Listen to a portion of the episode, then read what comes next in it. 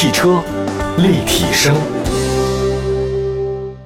欢迎大家收听本期的汽车立体声。各位好，我是董斌。我们的节目呢，在全国两百多个城市呢落地播出，很多种方式能够关注到我们。我们的官方微信和微博都叫汽车立体声啊。在这儿呢，祝福所有在听节目的好朋友们，工作生活啊都能顺顺利利的。今天我们内容跟大家说的是设计出格调啊，二十万以内的国产中型的 SUV。今天这主打的问题呢是个设计，其实。对于设计这个词来讲，嗯，大家每个人心中的美感度都是不一样的。比如说，我现在依然觉得走在那个 CBD 过程当中啊，看到潘石屹他们盖那几个什么 SOHO，我觉得丑的要命啊。但是有人觉得很好啊，有人觉得它很实用啊，方方正正很漂亮。呃，再比如说在国际大剧院啊，很多都说长安街边上出现一个巨蛋式的一个东西啊，放在长安街南啊，就得离天安门广场非常近。他觉得这个太怪异了，真的不好看。可是很多人就觉得很不错啊，天圆地方。周边还有水啊，非常符合中国人的审美。这个东西啊，就真的是仁者见仁，智者见智。你说不清楚哪个好看或者哪个不好看，对吧？比如说抽象派啊，还有包括立体主义、解构主义，这是艺术方面的。有很多人觉得哇，看了起来热泪盈眶，就觉得画到自己的心里了。可是有人就觉得这辈子都不明白啊，就觉得这画的是什么呀？几个线条就是美吗？但是我在想一件事儿啊，就是也许大家对于美和审美这个事儿呢，观点是不一样的。但是有一个我特想说的，就是设计确确实实能改变很多的东西啊，比如说平淡无奇的一些球鞋啊，如果它设计的特别好，你会觉得很拉风。包括汽车也是，也许它的内在不是那么的好，可是通过设计的语言的话，让这个车代表了一定的状态啊，或者说一种潮流，比如说国潮。你看国潮，你如果花花绿绿的话呢，大家都说这肯定是东北二人转的审美啊，大红大紫大绿啊。但是如果你用一些现代的手法把它设计出来，变成了国潮风，颜色的维度调了一下啊，这个人物的形象可爱一点，再加点边，加点点框啊，立体一点，还是那个大红大绿大紫，你就觉得非常 fashion。这个事儿你怎么说呢？所以我是觉得这个设计其实能改变很多东西，让你原来接受不了的可以接受，让你原来觉得可能丑爆的东西你也觉得很时尚。是这个就是设计能化腐朽为神奇。我今天说的就是汽车。那么汽车颜值到底有多重要呢？我觉得是非常非常重要的，就跟一个人长得好看不好看似的，其实挺重要啊。对于很多没有声浪的车来说，外观实际上是它传递给消费者的第一条信息。造型是通过人为精心设计的，那为了获得更好的第一印象嘛，那很多设计它就一味的迎合你。但是我觉得更好的设计不是迎合你，是引领你啊。它把自己独特的魅力啊，还有它品牌的调性啊，融合在自己汽车的设计的表面语言当中。这个就很好玩，所以今天我们在节目当中啊，通过二十万以内的这个中国品牌的中型 SUV，推荐四款啊，以设计来取胜的，有格调。首先第一个说的就是红旗 HS 五啊，价格倒还不贵，十八万到二十四万之间。这个格调设计语言呢，就是特别庄重。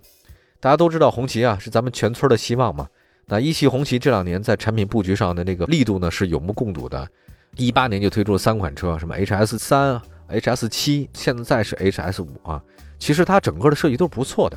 那你要说它的设计的功臣是谁呢？就是前劳斯莱的设计师叫加尔斯泰勒。加尔斯泰勒呢是劳斯莱的设计师啊，曾经在林肯待过。那现在到了红旗，现在让红旗整个设计语言呢是完全不一样了。它很庄重，大嘴的中网呢特别增加厚重感。你看在劳斯莱斯啊、迈巴赫上面那个类似元素，中间的红线呢是旗帜一条线下来，哇，很漂亮。我特别喜欢现在红旗的基尼格栅中间的一道红线，非常的漂亮，我太喜欢了。其实整个红旗现在它那个车侧啊，尾部线条都挺柔和的，真的，它其实没有太多犀利的东西，但是你感觉好像就那么庄重有格调。你现在驾驶红旗，如果在路上开车，回头以后关注度还是很高的，在国人心中的形象是很不一样的。另外呢，再说一下红旗它的内部的空间，红旗内部的空间大量使用的这个皮质覆盖，菱形的纹路很上档次。动力方面，红旗 HS 五呢是用 2.0T 发动机 CA4GC，它匹配的呢是日本爱信的 6AT 变速箱，底盘呢是前麦弗逊啊，后面多连杆，这个舒适性还是很强的。红旗 HS 五的车型间的差价是很大的，它不太一样。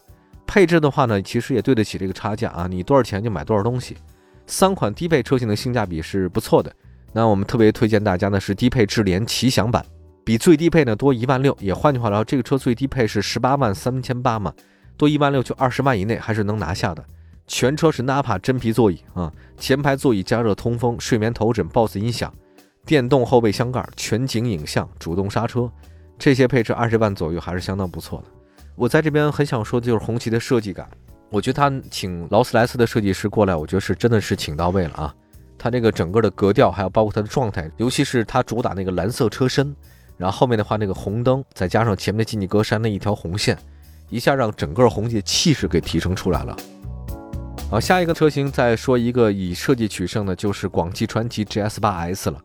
呃，设计风格也是很大气啊，指导价也不贵，十五万到十九万之间。我特地查了一下 GS 八是谁设计的呢？它跟别的设计不一样，它是有自己的研究院，叫广汽研究院。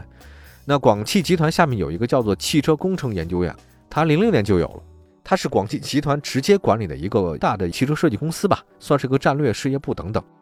首席设计师呢叫张帆，这个人呢我还见过一次啊。张帆呢，他原来在奔驰干过，呃，我们现在比较熟悉的像 A 呀、S L、S L K，大家算是很漂亮嘛，拉风那个车型，他都参与过。那么在一一年的时候离开了这个奔驰，加入到了广汽集团啊，这个算是海归嘛。广汽传祺的车型 GS 系列，我觉得提到他们的话，大家第一个反应词就是大。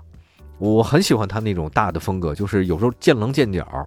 这个车呢是 GS 八 S，我要说的啊，GS 八 S 它不太像是 GS 八的那个运动版，我觉得更像是 GS 七的一个运动版。它因为它主打是大五座啊，非常漂亮。它虽然是 GS 八下一个分支，但是加了一个 S 之后的话呢，就运动感十足了嘛。但外观呢更加硬朗，它那个前面的进气格栅，我特别建议大家可以看看，广汽传祺的 GS 八的进气格栅冲击力很强，但明显一看这东西就知道这给年轻人设计的。那么车身尺寸、侧面的轮廓，还有侧窗设计和轮圈，它其实跟 GS 七呢差不多。GS 八 S 的车长轴距比呢都比 GS 八略小，所以我说它 GS 七的运动版。车顶呢加装了这个行李架，车高呢比 GS 八高了一点点。原本呢是双边共两出的直排啊，这现在变成隐藏式设计。中期改款的广汽传祺 GS 八呢，这款车经过改良以后，有点像什么呢？我打一个比喻啊，就像是像我们周边那个四十多岁大叔阿加西啊，变成了像三十出头的小伙子吧，觉得还是挺有冲劲的。阿加西年轻了十几岁。那动力方面的话呢，GS 八 S 变速箱依然是六 AT 的，前麦弗逊后多连杆啊，它只提供两驱的。GS 八和 GS 八 S 的外观明显差别很大。那么你要是说 GS 八 S 更加硬朗大气，如果你对七座没有执念，你单从颜值考虑的话呢，我推荐 GS 八 S 啊。这次呢 GS 八 S 的话，四种配置，次顶配的性价比最高，啊非常好。那如果愿意的话呢，大家可以不妨多看一看。车里面的配置真的是，哎呀，要那么多自行车干嘛呀？我觉得这些次顶配已经是足够用了，很多顶配的车内配置我觉得用不上。好吧，我先说到这两部车型。也特别感谢这两个车的设计师啊，确实挺厉害的。那接下来的话呢，再说另外两个汽车的设计，以设计格调取胜，依然是让你非常抢眼。马上回来，汽车立体声，回到汽车立体声啊，我们接下来的时间呢，再跟大家说说以设计取胜的几款国产的 SUV。刚才说到了广汽 GS 八 S，另外还有一个红旗 HS 五，真是走量的车啊！你指三和七走量，那不太现实。也只是五走量是有可能的。接下来的说说 VVV 七，两个字形容 VV 七是什么呢？最早的话呢，长城内部呢给那 VV 系列主打了一个关键词就是大气。但是你说这个大气这两个字吧，太难理解了。你什么叫大气呢？说不清楚啊。我前两天听到一个很可笑的事儿，就是很多人明星们觉得杨幂很大气啊，大幂幂很大气。我说奇怪，就我举这个例子不恰当啊。但是我举的意思就是说，我觉得杨幂其实是挺小家碧玉些。但有人觉得她是大气型，所以我在想说，这个大气这个概念真的是因人而异。但是我觉得设计师把 VVV 七给打造出大气的一个概念，很好的解决了。这设计师是谁呢？设计师呢叫皮尔勒克莱克啊，这个人是从宝马跳槽过来的。之前呢在宝马主导设计 X 和 M，到了长城之后呢就做了 V 品牌的设计总监。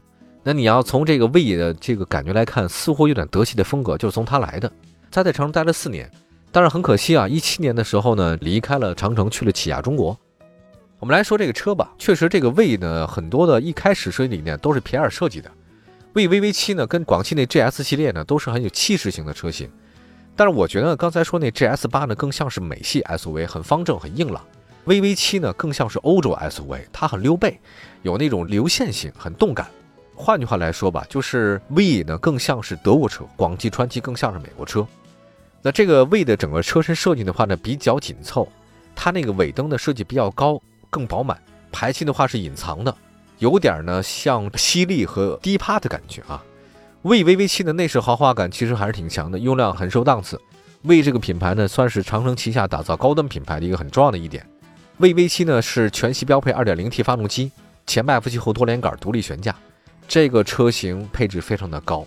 据了解，长城可着劲儿的往这车里加好东西，但价格的话呢，也不是特别的高，十六到十九万之间。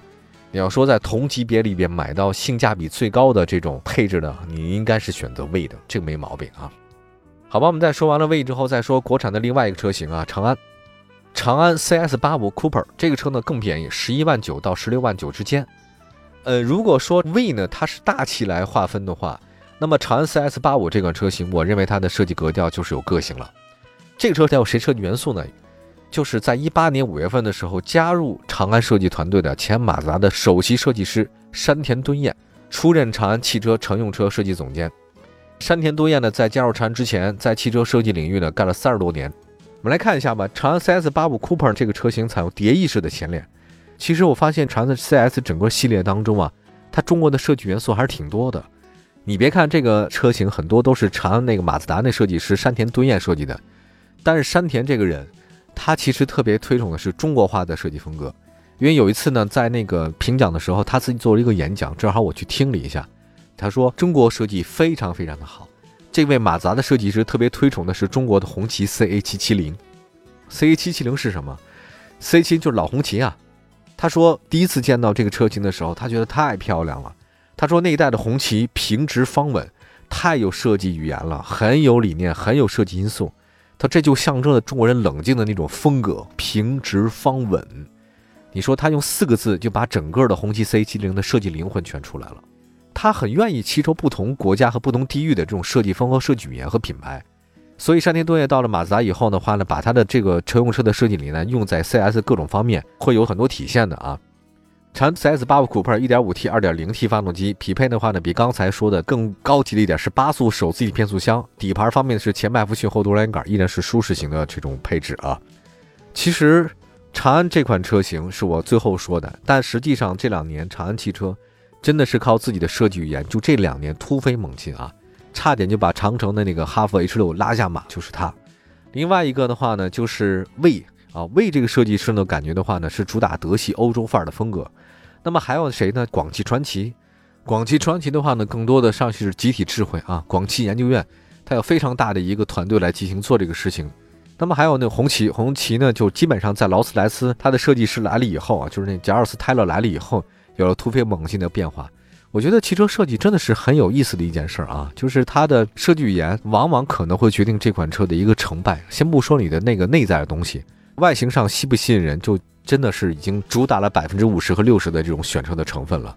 当然，汽车外观设计本来是萝卜青菜各有所爱嘛，有人喜欢你硬朗的，就有人有人喜欢小巧的。但是我觉得光迎合消费者的这种倾向是不对的。我觉得你迎合消费者的话，很可能造成什么呢？就四不像。因为有人觉得它好看，有人觉得它漂亮，你这个没法统一一个结果。我觉得倒不如去像今天我所说一样，你有自己的风格，通过自己的设计展现出独特的魅力和个性。这样的话，你能快速吸引到那些与自己品味相投的消费者，这才是最重要的。你学别人，你永远在后面，那没有任何意思。你只有做引领者，做独特的自己才行，对吧？你要不庄重，要不大气，要不前卫，要不个性。所以今天选择的四款车型的话呢，呃，仅供大家参考吧。做人也是一样，别老学别人，做自己最重要，哈哈，你自己是独一无二的产品，全世界只有一个你啊！好，感谢大家关注本期的汽车立体声啊，从汽车设计说了说四款 SUV，关注我们汽车立体声的官方微信和微博平台，我们下次节目再见，拜拜。